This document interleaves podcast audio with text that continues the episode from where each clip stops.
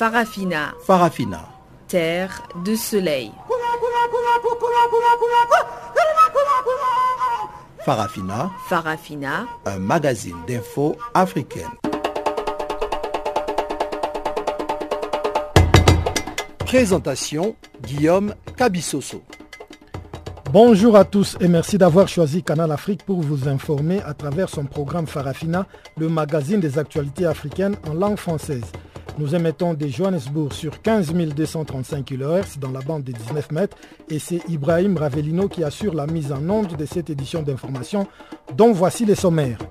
Démarrage ce mardi à Ouagadougou du procès du coup d'État manqué de septembre 2015 au Burkina Faso. Les généraux Gilbert Ndjendere et Djibril Bassolé et leurs 83 co-accusés doivent répondre de plusieurs chefs d'accusation. Une interpellation qui fait grand bruit à Djibouti. Bloc Mohamed Abdou, membre de la Ligue djiboutienne des droits humains, se trouve derrière le barreau depuis dimanche. Au Tchad, libération du journaliste Martin Inoua après cinq jours de détention. Ce sont là quelques-uns des titres qui seront développés tout à l'heure. Laissons d'abord la place à Pamela Kumba pour le bulletin d'information.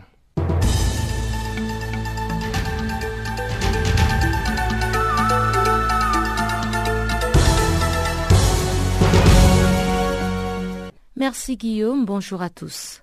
Le procès du putsch manqué de septembre 2015 au Burkina Faso s'est ouvert ce mardi à Ouagadougou, la capitale burkinabé. 84 accusés y comparaissent, dont les généraux Gilbert Diendéré et Djibril Bassolé, cerveau présumé du coup. Le procès qui a enregistré une forte audience des populations a été déplacé dans la salle des banquets de Ouaga 2000, un quartier huppé de la capitale burkinabé.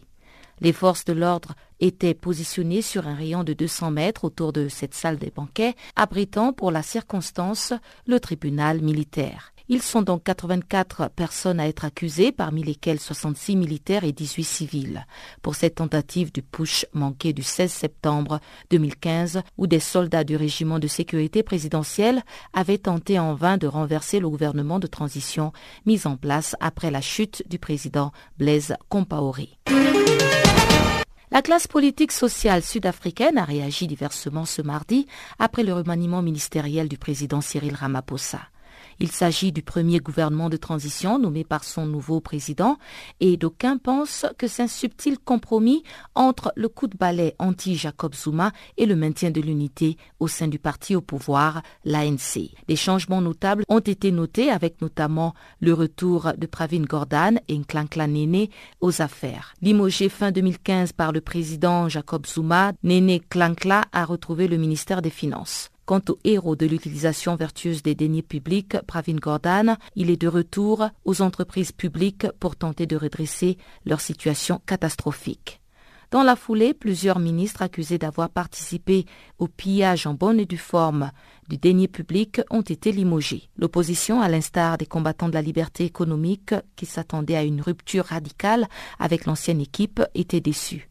Fidèle à sa réputation d'homme de conciliation, Cyril Ramaphosa a respecté des équilibres politiques encore très fragiles.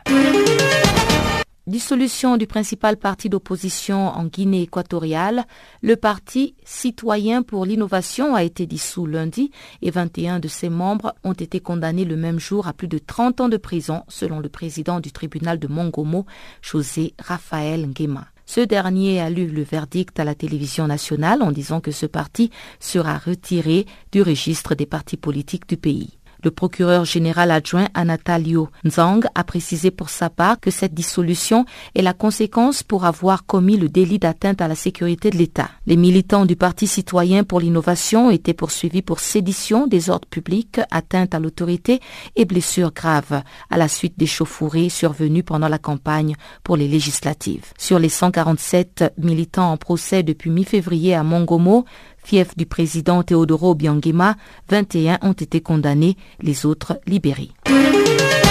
Au Gabon, le bras de fer entre le gouvernement et la compagnie française qui assurait l'approvisionnement en eau et en électricité à travers le pays prend une autre tournure. Le gouvernement gabonais a accusé mardi l'entreprise française Veolia de pollution sur son sol, tandis que les deux parties s'écharpent quotidiennement depuis la résiliation par l'État le 16 février du contrat de Veolia. Lors d'une conférence de presse, Alain-Claude Bilibidze, le ministre de la Communication du Gabon, a déclaré que sur la quasi-totalité des sites exploités par la SEG, la Société d'énergie et d'eau du Gabon, la filiale de Veolia, détenue à 51% par l'entreprise française, il existe d'importants dégâts environnementaux. Les huiles et carburants sont déversés à même le sol, sans protection, sans aucune précaution, en violation flagrante du Code de l'environnement. Le ministre gabonais de la Communication a souligné que des enquêtes seront menées. Le quotidien marocain indépendant Akbar al-Yaoum, dont le directeur a été arrêté sur des accusations de violences sexuelles, a assuré mardi que des caméras avaient été placées dans ses locaux pour espionner les salariés qui s'inquiètent aujourd'hui de pression pour incriminer le directeur. Akbar al-Yaoum s'inquiète de l'évolution dangereuse observée dans cette affaire contre son directeur, Taoufik Bouachrin, qui fait face à de très graves charges parmi lesquelles pression des menaces de diffusion de photos d'ordre privé. Et puis on termine en République démocratique du Congo où un policier a écopé de la prison à perpétuité à Mbandaka, dans le nord-ouest du pays. C'est une première. Le policier Agbe Obeid a été condamné à la prison à perpétuité pour avoir tiré à balles réelles et à bout portant sur Eric Boloko lors de la manifestation anti-Kabila de dimanche 25 février à Mbandaka. Fabien Mungonza, président de la société civile de l'Équateur, a témoigné que ce policier a la gâchette facile et il a tiré sur le jeune Eric Boloko alors que ce dernier rentrait paisiblement chez lui.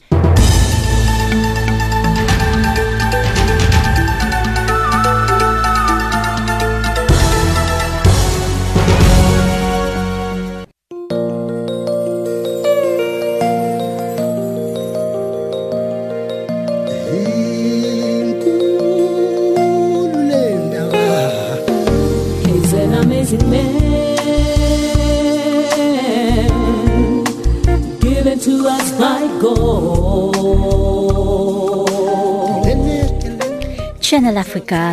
Écrivez-nous sur notre page Facebook Channel Africa. Faites-nous des tweets French Farafina ou bien Channel Africa 1.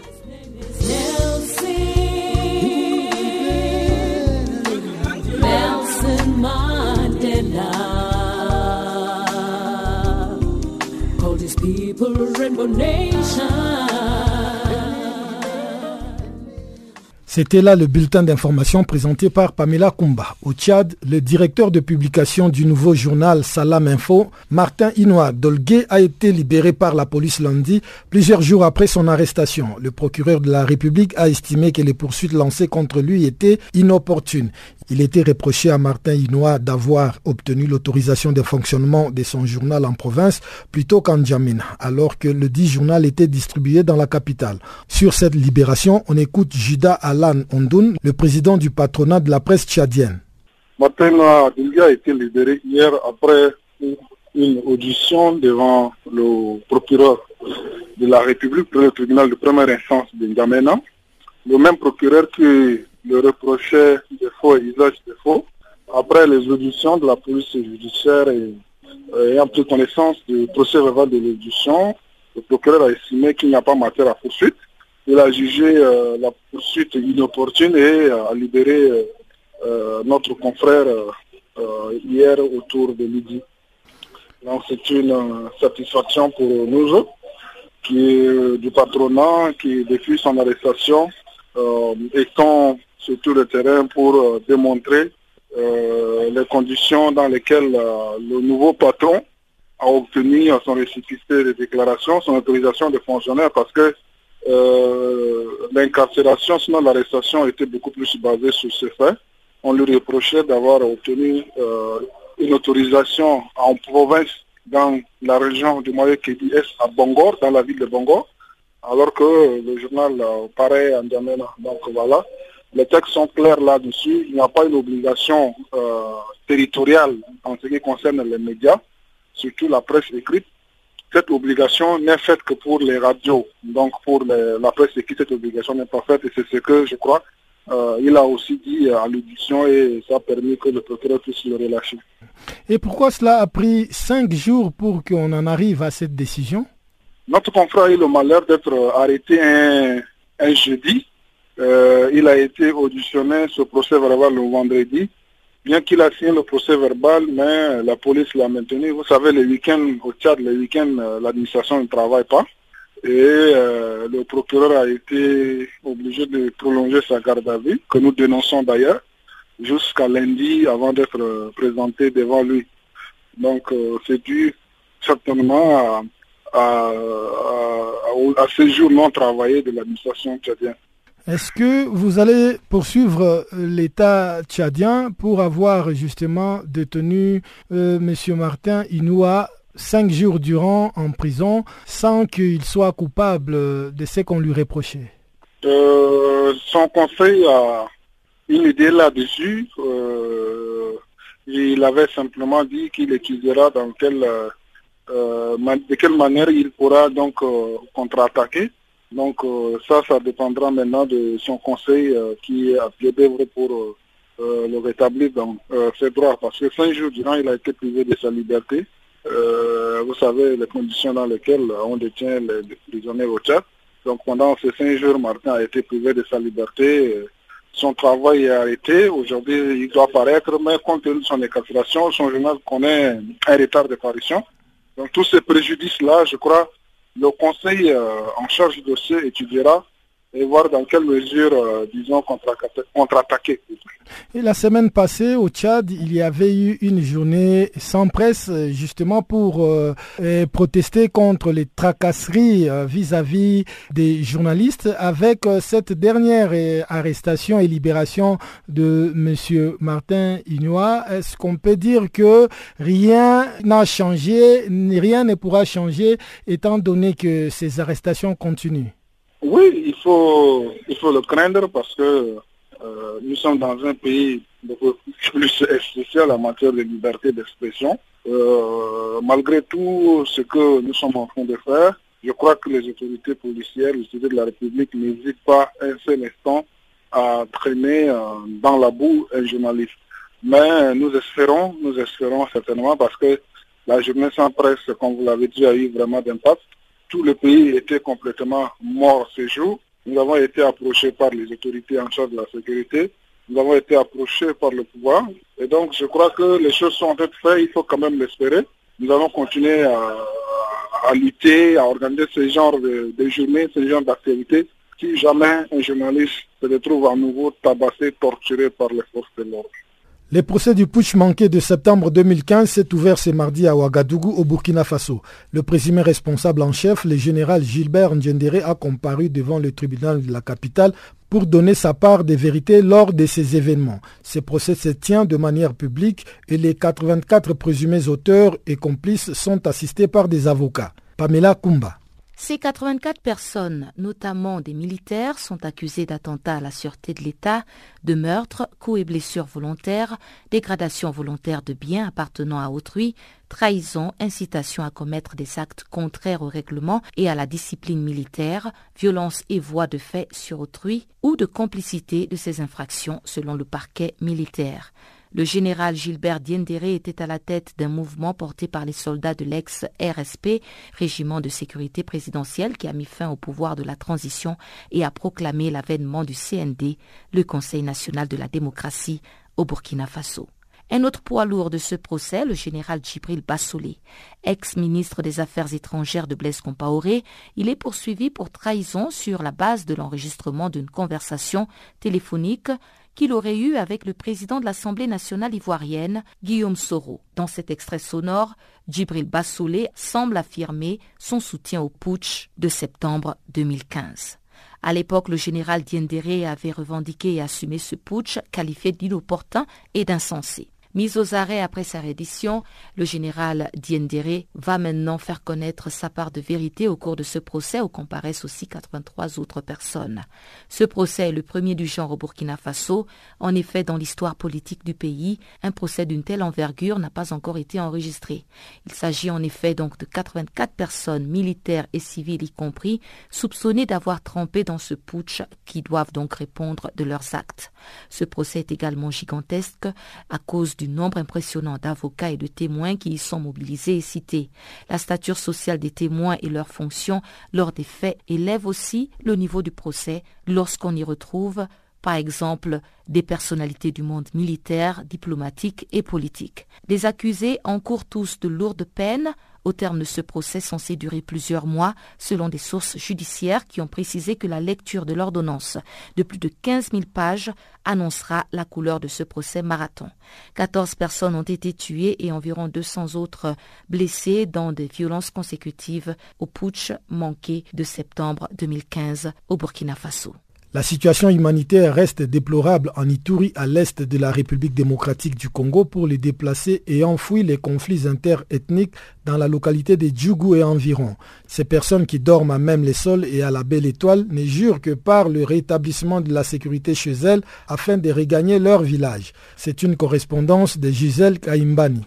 Les déplacés des conflits interethniques entre les communautés ayant fui la localité de Ndjougou et périphérie vivent dans les conditions inhumaines en ville de Bounia, province de Lituri, à l'est de la RDC. Selon des sources sur place, de milliers de déplacés vivent dans des centres d'accueil et d'autres dans des centres de santé de l'hôpital général de référence de Bounia. Selon un habitant jouant sur place, les populations se cotisent pour pouvoir supplier, tant soit peu, à certains besoins primaires de se déplacer. Il y a eu vraiment une masse de population venus de Ndjougou jusqu'ici à Bounia. Cette population souffrante est cantonnée à l'hôpital général de référence de Bounia. C'est ce que maintenant vous êtes en train de faire. Nous sommes en train de contribuer parce que moi-même, nous avons amené au moins des, pantalons et des culottes euh, que nous sommes en train de ramasser par-ci par-là et nous avons déposé à cette population là-bas. Franchement, je suis en train d'appeler euh, à nos autorités que cette population n'a pas besoin d'aide, n'a pas besoin de, la nourriture, n'a pas besoin de, de leur construire un site de, de refuge. Cette population a besoin de la sécurité chez eux parce qu'ils sont agriculteurs, ils sont éleveurs là-bas. Ils peuvent rentrer chez eux s'il y a la paix. Alors que, que le gouvernement ou alors les autorités instaurent la paix dans cette contrée pour que cette population regagne leur, milieu. La société civile demande que les conditions minimales soient rétablies dans leur localité d'origine pour que ceux-ci rentrent chez eux. Monsieur Lalo crée cependant que se déplacer constitue une charge pour les familles d'accueil à Bounia. Ce que nous craignons, c'est d'abord ce qui les déplacés qui sont dans des familles d'accueil. Il constitue une charge qui déjà, avant leur arrivée, avait des conditions de survie déjà difficile. Et avec maintenant les déplacés, ça leur complique la charge familiale. De deux, ceux qui sont dans les camps, après quelques temps, on leur a donné des bâches. Donc, euh, ils ont des abris, mais la prise de charge jusque-là n'est pas encore à sa place. C'est vrai, il y a des, il y a des bonnes volontés qui se démènent, les que les églises, les aides ne peuvent pas arriver immédiatement, vois, ça prend du temps. Mais le vrai problème, en fait, ce n'est même pas le fait de les camper ici à Bounia, c'est de faciliter les retours. Donc, euh, il faut que les conditions de sécurité minimum soient rétablies dans le milieu de leur provenance Les jeunes de l'Uturi vivant dans la ville de Kisangani se disent très préoccupés par cette crise intercommunautaire qui aurait fait surface Pierre Claver Diaco, président délégué de l'association des ressortissants de l'Itourie, parle de quelques recommandations pour mettre un terme à ces conflits. Il a dit sur Radio Okapi. Nous leur disons tout simplement de bannir à jamais l'esprit de provocation et de vengeance. Ce sont des corollaires de la violence qui ne profitent à personne. Quand il y a un problème, de privilégier ce que nous appelons toujours le mécanisme de la lecture commune, des événements, envie de résoudre les problèmes. Et ça, je crois qu'on en a fait la preuve. Et également, nous invitons nos frères et sœurs de combattre ensemble ce que nous appelons la manipulation. C'est quelque chose de sournois. Quelqu'un qui a un agenda caché, il peut profiter de la situation pour créer dans un objectif qu'il veut poursuivre il y a également euh, l'État congolais à qui nous demandons de prendre toutes les dispositions pour sécuriser équitablement en fait les deux communautés de telle façon que puissent même favoriser, n'est-ce pas, le retour dans leur idée d'origine. Mais c'est surtout, surtout nous insistons, approfondir des enquêtes pour dénicher toutes ces personnes-là qui, au nom de Emma et Lendou, sèment la des communautés pour qu'ils soient déférés devant la justice parce que la justice doit jouer son rôle. Depuis Goma, Gisèle Kaimbani pour Canal Afrique. Rendons-nous à présent en Afrique du Sud où le président Cyril Ramaphosa a remanié lundi soir son gouvernement. Après de longues heures de consultation, la nouvelle équipe se compose de plusieurs ministres de l'ex-président Jacob Zuma, alors que des ministres et vice-ministres liés à la capture de l'État en ont été aussi expulsés. Réaction de l'analyste politique Dr Gaston Calombo. C'est une équipe euh, qui a essayé de, d'équilibrer. Hein. Euh, n'oubliez pas que euh, dans l'ANC, il y a encore beaucoup de, beaucoup de forces. L'ANC vient d'une conférence élective où les, partis partis divisés. Et si vous observez bien la composition du gouvernement, vous avez là-dedans une bonne partie de ceux qui ont perdu qui ont perdu cette élection là-bas. Vous avez le, docteur euh, Dlamini était euh, candidat président, il a perdu contre Ramaphosa. Vous voyez que dans ce gouvernement, elle, va s'occuper de, donc de, la présidence. Et toujours dans la même présidence, vous voyez que euh, le ministre des Femmes, c'est Dlamini Batadine qui a été euh, presque une catastrophe avec le, département de affaires sociales. Donc je crois qu'il a essayé de peut-être de contenter tout le monde comme euh, il a sa philosophie de ne pas humilier les gens. Je crois qu'il a essayé de, récupérer quelques, quelques mauvaises pommes qui, et peut-être qu'il va s'en occuper plus tard. Pour le moment, je crois que euh, il y a des gens de l'ANC qui sont contents en fait. Hein, qui sont contents de la composition. Mais quand vous allez dans les principes, euh, s'est peut-être fait prendre au mot parce que lui, il avait dit qu'il allait nettoyer et que tous les ministres qui sont compromis euh, devront, devront passer devant la justice. C'est peut-être euh, euh, donc une faiblesse de sa part de, croire que bon, quand vous devenez président de l'ANC et que vous pouvez tout vous permettre, pas du tout. N'oubliez pas qu'il est venu, il a été élu euh, la marge était très, très, minime. Donc quand vous gagnez avec une, marge minime comme ça, ce n'est pas très facile de pouvoir euh, vous imposer dans tout ce que vous avez à faire. Donc dans toutes choses, il faut toujours des compromis, comme ça s'est passé hier. Le, donc le, cabinet devait être annoncé à 20h30, c'est passé à, à 21h30 et puis finalement à, à 22h. Et la raison qui a été donnée, qu'il était toujours en négociation. Pour dire que ce n'était pas facile du tout on peut voir avec ce qu'on a vu, euh, la, la publication du, cabinet, qu'il y a des gens, on lui a imposé où il, ne pouvait rien dire. Donc je crois que c'est ce qu'il faut essayer peut-être de retenir. Euh, mais on verra bientôt là si ces ministres seront toujours là ou si c'est une façon de les attirer dans le gouvernement et de pouvoir les livrer à la justice euh, quand le moment sera venu. Est-ce que quelque part, c'est pas aussi une stratégie de maintenir l'unité afin de pouvoir euh, euh, rassembler toutes les voix pour euh, l'élection de 2019 Tout ça, il faut, prendre tout ça en compte, hein, parce que pour le moment, l'ANC va aller faire un front commun pour aller aux élections. Si vous avez là-dedans des divisions, ça ne sera pas très bon pour la, suite des, événements.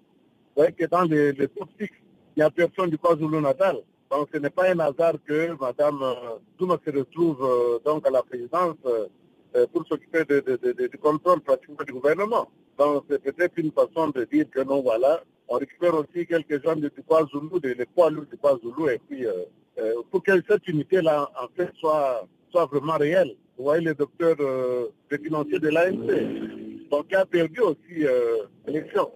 il a aussi été récupéré, et c'est lui qui va prendre le contrôle donc de, la bonne gouvernance. Dans tout ça, je crois qu'il a essayé de placer les pions euh, de tout, que toutes les, toutes les provinces se retrouvent représentées de façon que cette unité-là soit vraiment réelle, afin que euh, quand la campagne électorale va commencer, que tout le monde puisse parler euh, le même langage.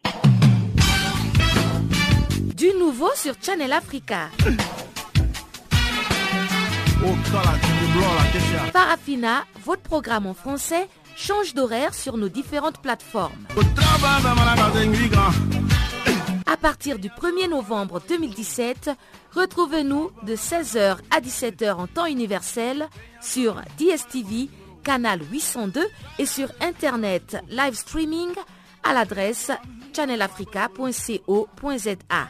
En ondes courtes et sur satellite, retrouvez-nous tous les jours à la même heure de 16h à 17h en temps universel mais aussi en rediffusion de 23h à minuit.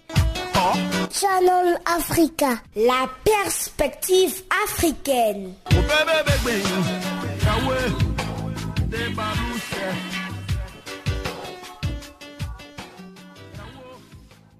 Pour ceux qui viennent de se joindre à nous, je rappelle que vous êtes à l'écoute de Farafina, le magazine des actualités africaines en langue française sur Canal Afrique. Je vous propose à présent le bulletin économique de ce magazine présenté par Barthélémy Nguessan.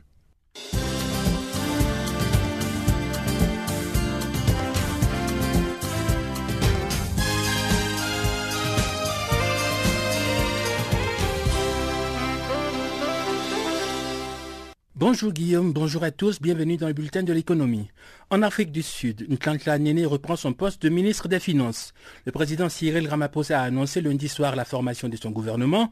On remarque les retours de Nkantla Néné et de Pravin Gordhan, deux ministres limogés à l'époque par Jacob Zuma. Monsieur Néné revient aux affaires en tant que ministre des Finances. Il remplace Monsieur Malousi Gigaba qui hérite du portefeuille du ministère des Affaires intérieures. Quant à Pravin Gordhan, l'ancien ministre des Finances est nommé ministre des Entreprises publiques. Gwede Montachi est parachuté ministre des Ressources minières. Suzanne Chabangou est en charge du développement social, Sfiso Boutelesi prend le portefeuille de l'agriculture, eau et forêt, quand Derek Anekom revient au tourisme. Le nouveau gouvernement fait déjà l'objet de critiques de l'opposition, qui regrette que le président Cyril Ramaphosa n'ait pas eu le courage de se démarquer radicalement du gouvernement formé par l'ex-président Jacob Zuma. Toujours en Afrique du Sud, le Congrès national africain, l'ANC, veut atténuer les conséquences de l'augmentation de la TVA sur la classe pauvre. Son secrétaire général Esmaga Choulé a révélé l'information dans une interview. Il a indiqué que le parti au pouvoir étudie une série de mesures telles que l'augmentation du nombre d'articles détaxés et exonérés d'impôts. Lors de la présentation du budget 2018 le mercredi dernier, l'ex-ministre des Finances a annoncé une augmentation de la TVA de 14 à 15% à partir d'avril. M. Maloussi Gigaba a admis que le Trésor a pris cette décision politiquement risquée pour tenter de réduire le déficit et stabiliser la dette. Une mesure qui devrait, selon le ministre, générer 2 milliards de dollars supplémentaires de revenus pour la période 2018 et 2019. L'augmentation de la TVA à la première en 25 ans suscite des inquiétudes au sein des syndicats et de la société civile en rapport à son impact négatif sur la frange démunie de la population sud-africaine. Le Nigeria exige des pays de la zone CFA un plan de déconnexion du trésor français. Le président Mohamedou Bouhari a exprimé ses inquiétudes dans un article du journal nigérien The Guardian. Il a souligné les défaillances et manquements qui font que l'intégration monétaire est loin de devenir une réalité en Afrique de l'Ouest. Selon lui, les pays de l'Union économique et monétaire ouest-africaine, UMOA, qui ont en partage le franc CFA, doivent démontrer leur volonté de voir le projet de création d'une monnaie unique de la CDAO aboutir en présentant une feuille de route claire de leur déconnexion du trésor français. Le président de la République fédérale du Nigeria invite ses pairs au réalisme compte tenu de la disparité des fondements macroéconomiques de nombreux pays de la CDAO. Direction le Togo, où l'inclusion financière amorcée par l'État est en passe de devenir une réussite. Selon la Banque centrale des États de l'Afrique de l'Ouest, la BCAO, les microcrédits togolais ont progressé en dépôt de plus de 8,1% et en crédit de plus de 7,4%. Un rapport de l'institution sous-régionale sur la microfinance dans l'UMOA montre clairement que le microcrédit au Togo enregistre une bonne dynamique. Le document souligne notamment les signaux d'une amélioration de l'inclusion financière de la population, un résultat des efforts du gouvernement togolais qui ne cesse de multiplier les initiatives à travers le Fonds national de la finance inclusive. Le FMI salue l'excédent budgétaire de la Somalie. Dans son récent rapport sur l'économie somalienne, le Fonds monétaire international indique qu'en 2017, le pays est parvenu à équilibrer sa balance commerciale, Khartoum a même réalisé un excédent. Le rapport souligne qu'en septembre 2017, la Somalie a réalisé un excédent budgétaire de 3,8 millions de dollars. En accord avec le FMI, le gouvernement somalien a entamé des réformes pour la relance de l'économie, notamment la mise en œuvre de mesures fiscales radicales, la réforme de la monnaie nationale et le développement du secteur La Somalie reste cependant confrontée à des difficultés, comme la mauvaise campagne agricole due à la grave sécheresse qui frappe le pays depuis près de deux ans. Le pays fait face également à une insécurité liée aux attaques djihadistes et combats entre clans rivaux. Le rapport du FMI note que le gouvernement du président Farmajo a besoin davantage de soutien. L'instance financière compte intégrer la Somalie dans l'initiative des pays pauvres très endettés afin d'alléger ses dettes internationales. La Tunisie et l'Espagne ont signé lundi des conventions bilatérales au cours d'une visite à Tunis du Premier ministre espagnol Mariano Rajoy. Les accords ont été conclus lors de la huitième session des réunions mixtes de haut niveau tuniso-espagnol, co-présidée par le Premier ministre tunisien Youssef Chahed et son homologue espagnol. Les deux chefs de gouvernement ont signé au total huit conventions bilatérales, notamment dans l'agriculture, l'eau, l'environnement et le changement climatique, ainsi qu'un partenariat dans le domaine des technologies de l'information et de la communication. M. Chahed a indiqué à l'issue de la cérémonie des signatures qu'il espéra que cette réunion sera une bonne occasion pour amplifier le partenariat bilatéral dans tous les domaines. Pour sa part, le chef du gouvernement espagnol a souhaité que les échanges commerciaux entre les deux pays offrent plus de potentiel de croissance. M. Mariano Rajoy a rappelé que l'Espagne représente le cinquième marché de la Tunisie et son cinquième fournisseur. Voilà, c'est la fin de ce bulletin de l'actualité économique. Merci de nous avoir suivis.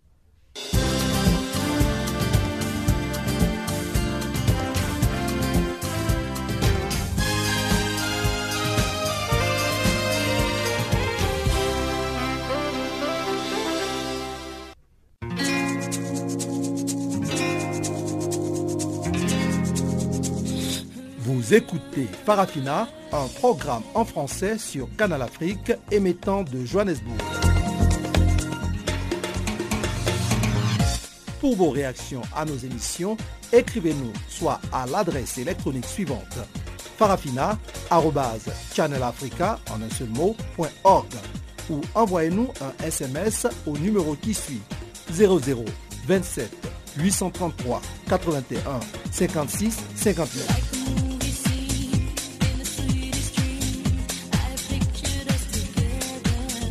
Notre adresse électronique farafina.channelafrica ou par SMS 0027 833 81 56 59. Une arrestation qui fait grand bruit à Djibouti. Bolok Mohamed Adou, membre du parti Freud qui appartient à la majorité et membre de la Ligue djiboutienne des droits de l'homme, se trouve derrière le barreau depuis dimanche. Il a été interpellé par le service de documentation et de sécurité qui l'accuse de diffamation contre le Premier ministre. C'est la quatrième fois que Bolok Mohamed Abdou est arrêté en moins d'un an. Omar Ali Ewado, président de la Ligue djiboutienne des droits humains, dénonce un acharnement destiné à bâillonner toute voix discordante. Oui, je, m'appelle Omar Ali Ewado, je suis le président de la Ligue djiboutienne des droits humains une ONG qui, qui milite pour la, promotion, pour la promotion et la protection des droits humains à Djibouti. Oui, monsieur, donc euh, votre collègue Bolok Mohamed a été interpellé depuis le dimanche. Est-ce que vous avez des nouvelles de lui? L'avez-vous visité là où il se trouve? Oui, il a été interpellé par le SDF, Service de documentation secret, et il se trouve toujours incarcéré là-bas depuis dimanche à 14 heures et il n'a pas encore été libéré. De quoi est-il reproché? Qu'a-t-il commis comme faute pour qu'il soit interpellé?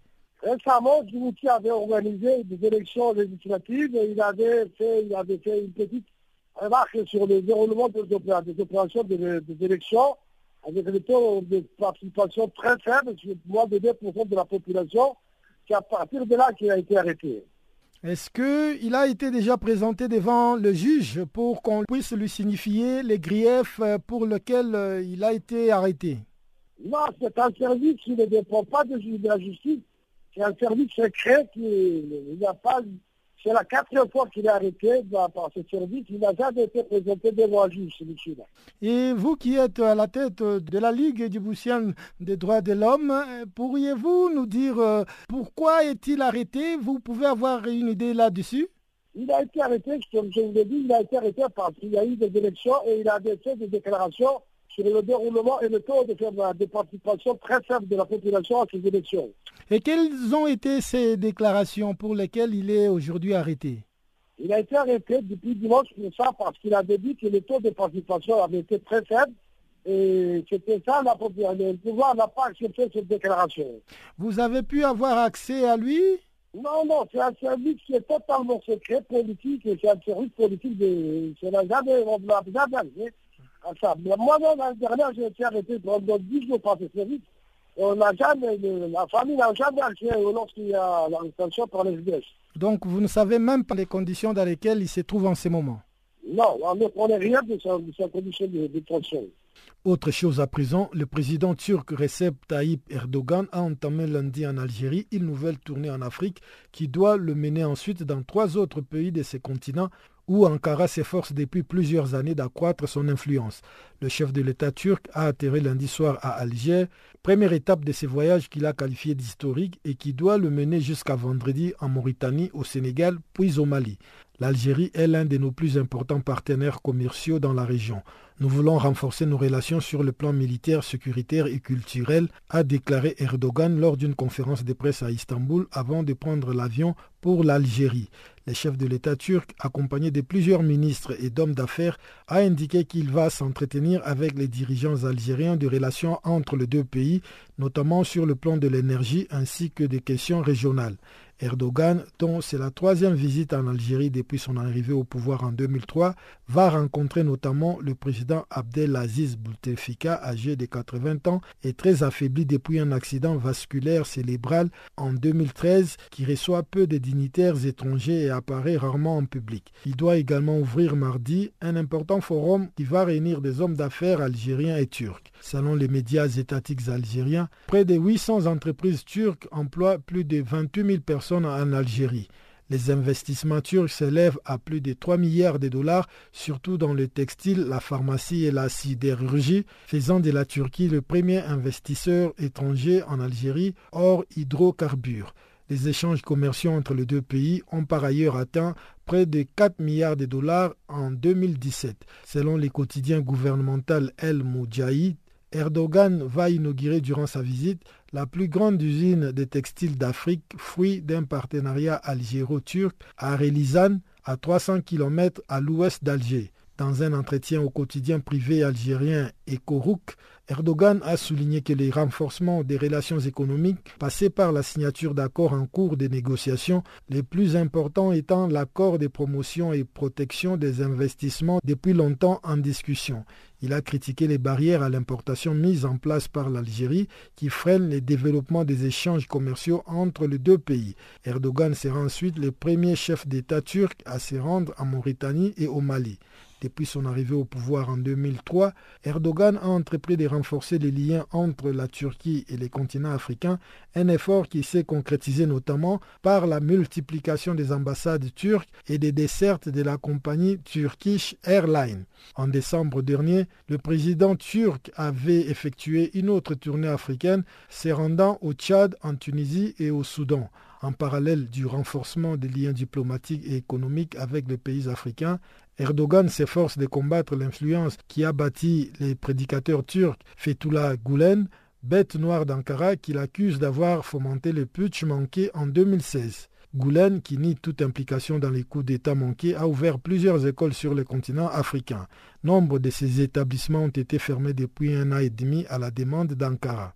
Le Parlement panafricain va organiser à partir de vendredi un séminaire régional avec les forums parlementaires sur les armes de petit calibre et armes légères visant à lutter contre le trafic d'armes à feu illicite en Afrique. La séance de travail prévue le 2 et 3 mars prochain à Johannesburg est destinée à renforcer l'engagement et la compréhension des parlementaires et les instruments de contrôle des armes aux plonges régionales et internationales.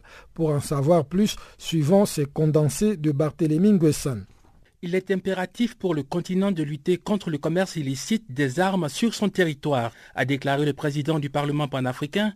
M. Roger Nkondo Ndang a souligné qu'en tant que Parlement continental, le pape a besoin de pouvoir renforcer pour faciliter et constituer efficacement une plateforme d'action et d'implication continue du Parlement sur les risques que représentent les armes de petit calibre et armes légères. Le président du Parlement panafricain se lamente, indiquant que sans des pouvoirs législatifs complets, il sera difficile d'harmoniser et de coordonner efficacement les efforts des législations nationaux et régionaux pour neutraliser les armes à feu en Afrique d'ici 2020. La secrétaire générale du Forum parlementaire sur les armes de petit calibre et armes légères, Karine Olofsson, a indiqué pour sa part que la violence et les conflits prolongés dans plusieurs pays africains étaient alimentés par la disponibilité et le mauvais usage des armes légères. Selon elle, la circulation illicite des armes affecte négativement le développement durable et constitue une menace pour la sécurité humaine et la paix durable. La secrétaire générale du Forum parlementaire a souligné que des mesures efficaces pour lutter contre la prolifération incontrôlée des armes légères sont essentielles pour empêcher et réduire les violences armées. Il apparaît donc nécessaire, selon Mme Olufson, de permettre aux députés de renforcer leur supervision législative et leur fonction de sensibilisation pour mettre en œuvre au niveau national les cadres internationaux de contrôle des armes. Pour rappel, le Parlement panafricain, le pape, siège en Afrique du Sud et compte 229 députés représentant 51 pays nommés par leurs élus. Depuis sa mise en place en 2004, le Parlement panafricain a bien du mal à se faire entendre. Sur le papier, cette assemblée est le bras législatif de l'Union africaine. En réalité, elle n'a doté que de pouvoirs consultatifs. Ce rôle se limite essentiellement à adopter des recommandations.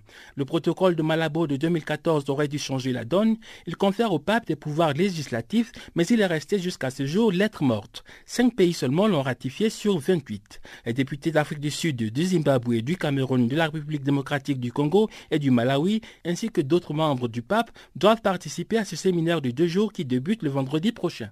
Le Conseil des droits de l'homme a entamé lundi son débat de haut niveau au cours duquel il a entendu la déclaration du ministre des Affaires étrangères du Sénégal, Maître Sidiki Kaba, qui a rappelé que le Sénégal va rester dans le peloton des têtes de pays respectueux des droits de l'homme. Nous avons été élus par 188 voix sur 193 le 18 octobre 2017 à New York, montrant ainsi toute la place et la considération que l'on donne au Sénégal dans la défense, la promotion euh, des droits de l'homme. Et sur le terrain, c'est ce qui s'explique. C'est la vision du président de la République Macky Sall, mais c'est aussi une longue tradition et qui montre que le Sénégal est, attaché à ses valeurs de démocratie. Ce n'est pas pour rien qu'on a des alternances euh, donc euh, pacifiques et qu'il y a un foisonnement de la presse médiatique et, en même temps aussi qu'il y a le respect des libertés fondamentales, des droits syndicaux, bref, tout ce qui peut constituer une euh, démocratie vivante me paraît être aujourd'hui euh, en œuvre au niveau du Sénégal et il faudrait persister pour que des progrès soient davantage enregistrés dans ce domaine. Et devant le Conseil des droits de l'homme, vous avez aussi rappelé que le Sénégal fait partie des pelotons de tête dans les pays respectueux des droits de l'homme, mais vous avez aussi parlé de l'élargissement des espaces de liberté. Dans quel secteur pensez-vous que le Sénégal pourrait faire des progrès? Je pense que euh, nous avons déjà une presse qui est vivante. Nous avons également aussi un syndicalisme assez fort.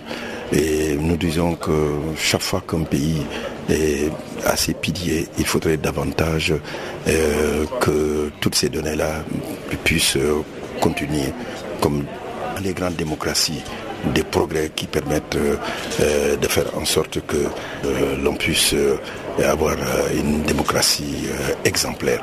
Ce travail est un travail quotidien parce que la nature doit continuellement s'inscrire dans une évolution positive. C'est en cela que je dis qu'il faudrait qu'à chaque étape de son évolution économique, sociale, que le Sénégal connaisse aussi euh, des droits qui sont conformes à cette évolution.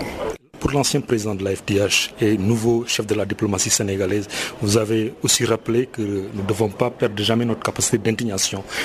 Est-ce lié au problème des migrants en Europe ou bien l'histoire de l'esclavage en Libye Oui, euh, je crois qu'il y a une chose qui nous a frappé. Euh, nul ne pouvait imaginer qu'on allait assister à une résurgence de l'esclavage. Ça a été un choc terrible euh, que nous avons pu voir la traite des migrants, leur vente, leur location en Libye. cela ne voudrait pas dire que ce sont les autorités libyennes qui en sont directement responsables. Il y a des groupes transnationaux qui travaillent dans l'illégalité. Et il ne faudrait pas qu'il y ait un silence de la communauté internationale sur cette question.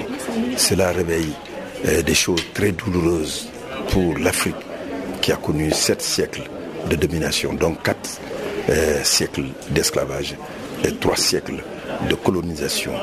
Et il n'est pas acceptable que l'on puisse assister à cette résurgence.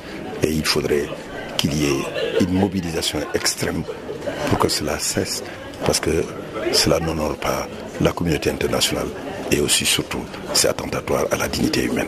Appel de l'UNICEF pour les enfants Rohingyas au Bangladesh et au Myanmar où des efforts urgents sont nécessaires pour aider les 720 000 enfants Rohingyas menacés soit par l'approche de la saison des cyclones au Bangladesh ou par la violence et le déni de leurs droits fondamentaux au Myanmar. Suivons Edouard Bebeder, le représentant de l'UNICEF au Bangladesh, qui explique au micro d'Alpha Diallo la situation critique dans ces camps. On fait face à une situation au Bangladesh où euh, nous avons euh, plus de 500 000 enfants dans des camps dans le sud du, Bangladesh et plus de 400 000 sont arrivés euh, dernièrement depuis le, le mois d'août 2017.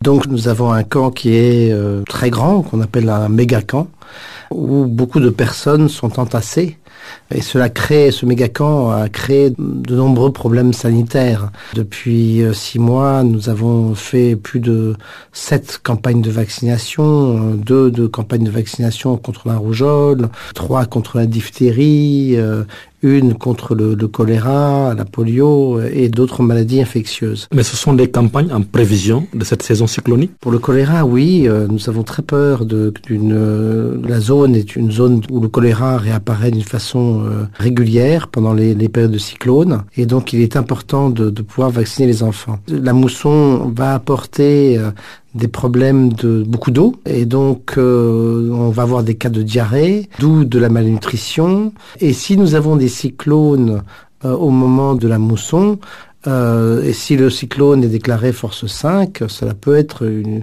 une catastrophe. Ces, ces mégacamps est énorme. C'est un des plus grands camps actuels de réfugiés au monde et qui a été construit d'une façon euh, très temporaire. Si une, un grand coup de vent euh, se passe, euh, c'est devenu presque la quatrième ville du pays. On pourrait avoir une situation humanitaire grave. Mais est-ce que les menaces sont les mêmes au Bangladesh ou bien sont-elles différentes par rapport à la situation des enfants Rohingyas au Myanmar? Pour le cyclone, oui, elles sont différentes parce que là, les gens sont entassés. Plus de 500 000 personnes sont entassées dans un camp qui s'appelle Kutapalang, qui est une espèce de ville, un slum, un, un endroit où euh, les gens sont entassés et euh, sans abri durable. Donc euh, s'il y a un cyclone, on pourrait avoir une situation très difficile. Dans la région euh, du Myanmar, le peu de Rohingyas qui sont toujours au Myanmar, eux sont toujours éclatés dans des villages et donc ont une façon connue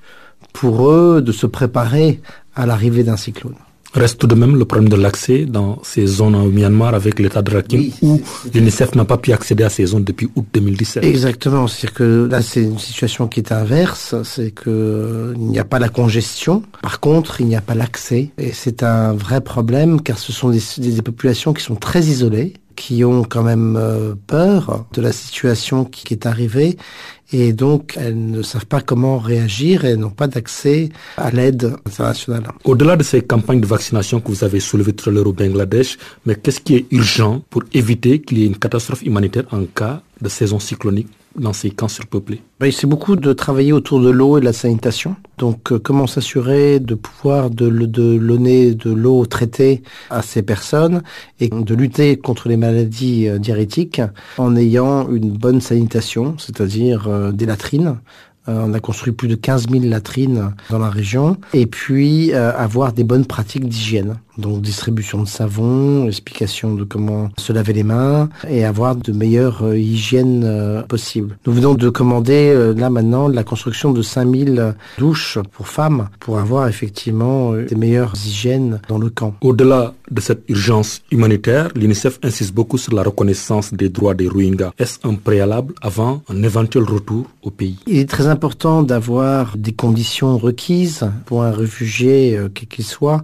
Rentrer chez soi après un tel exode demande d'abord qu'il soit informé et informé de ses droits au, retour. Donc il est important qu'ils aient effectivement le, droit à la enregistration à la naissance. C'est très important pour eux au Bangladesh. D'avoir aussi un statut. Aujourd'hui, tous ces enfants sont sans statut et donc nous, nous prenons euh, dans notre appel aujourd'hui euh, la reconnaissance euh, du statut de réfugié pour ces enfants et puis qu'ils soient informés, informés que les conditions soient prérequises au niveau du Myanmar afin de garantir un retour. Dernière question, est-ce que les Rohingyas continuent de fuir le Myanmar pour se réfugier au Bangladesh encore? Oui, malheureusement, on reçoit toujours à peu près 1000 réfugiés par semaine. Donc euh, le, le flux a nettement diminué, mais il, il continue. En parallèle, on essaye de travailler sur la rapatriation, mais pour l'instant, on est plus au niveau de la préparation.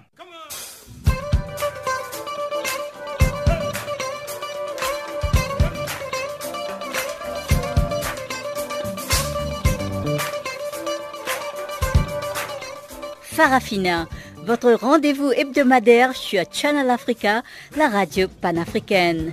Farafina, votre programme des actualités en langue française sur Channel Africa.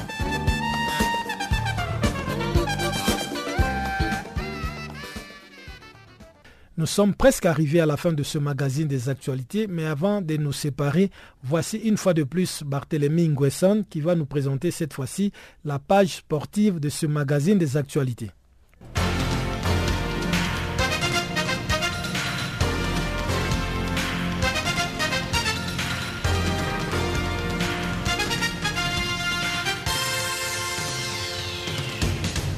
Bonjour à tous et bienvenue dans les bulletins de l'actualité sportive. Commençons notre édition par du football. Le Maroc fait la promotion de sa candidature au congrès de l'Union des associations européennes de football, l'UEFA.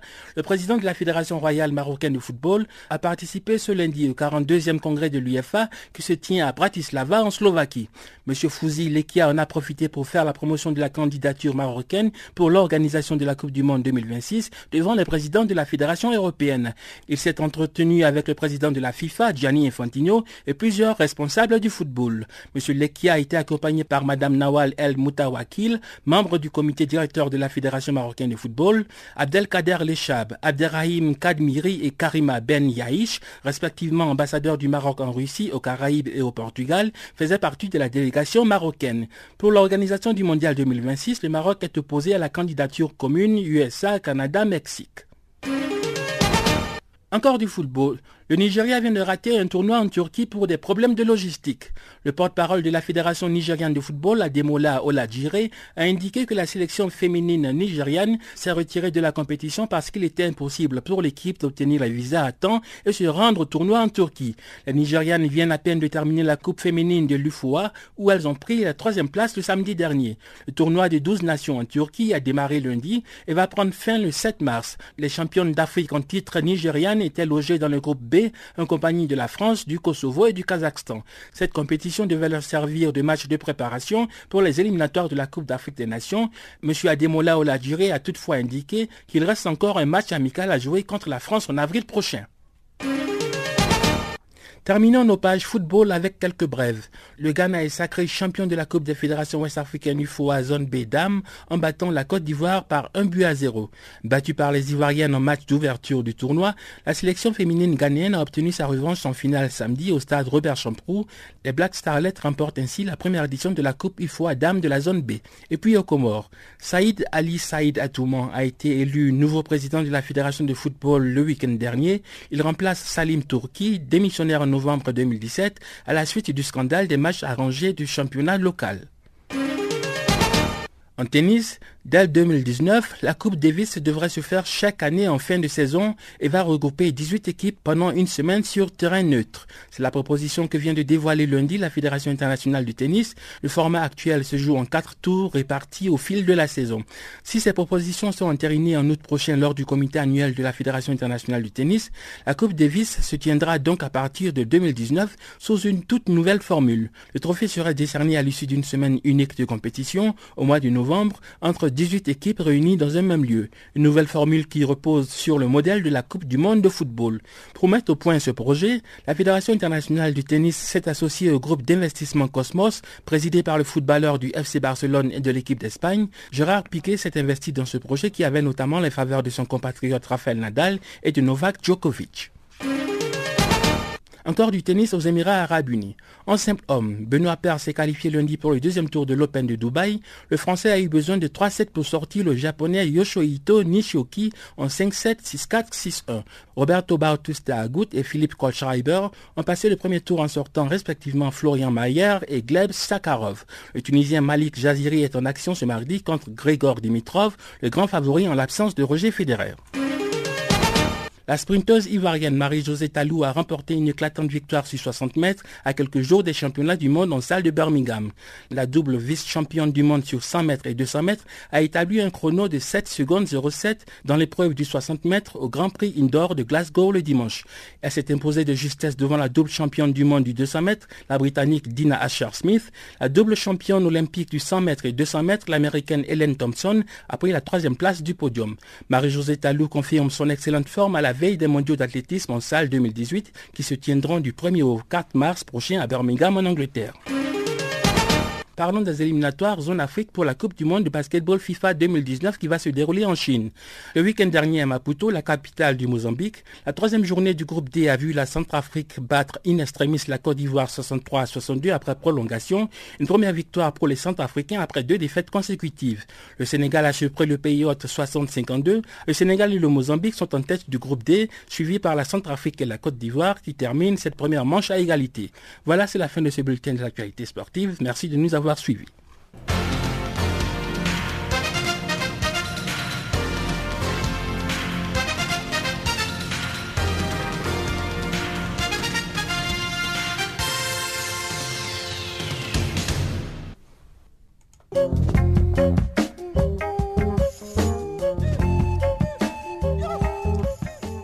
Ainsi s'achève, mesdames, mesdemoiselles et messieurs, cette édition du magazine des actualités sur Canal Afrique, la perspective africaine de l'information. Avec vous, c'était Guillaume Kabissoussou. Mesdames, mesdemoiselles et messieurs, merci de votre aimable fidélité. Le prochain rendez-vous est pris pour demain, même heure, même fréquence. Au revoir.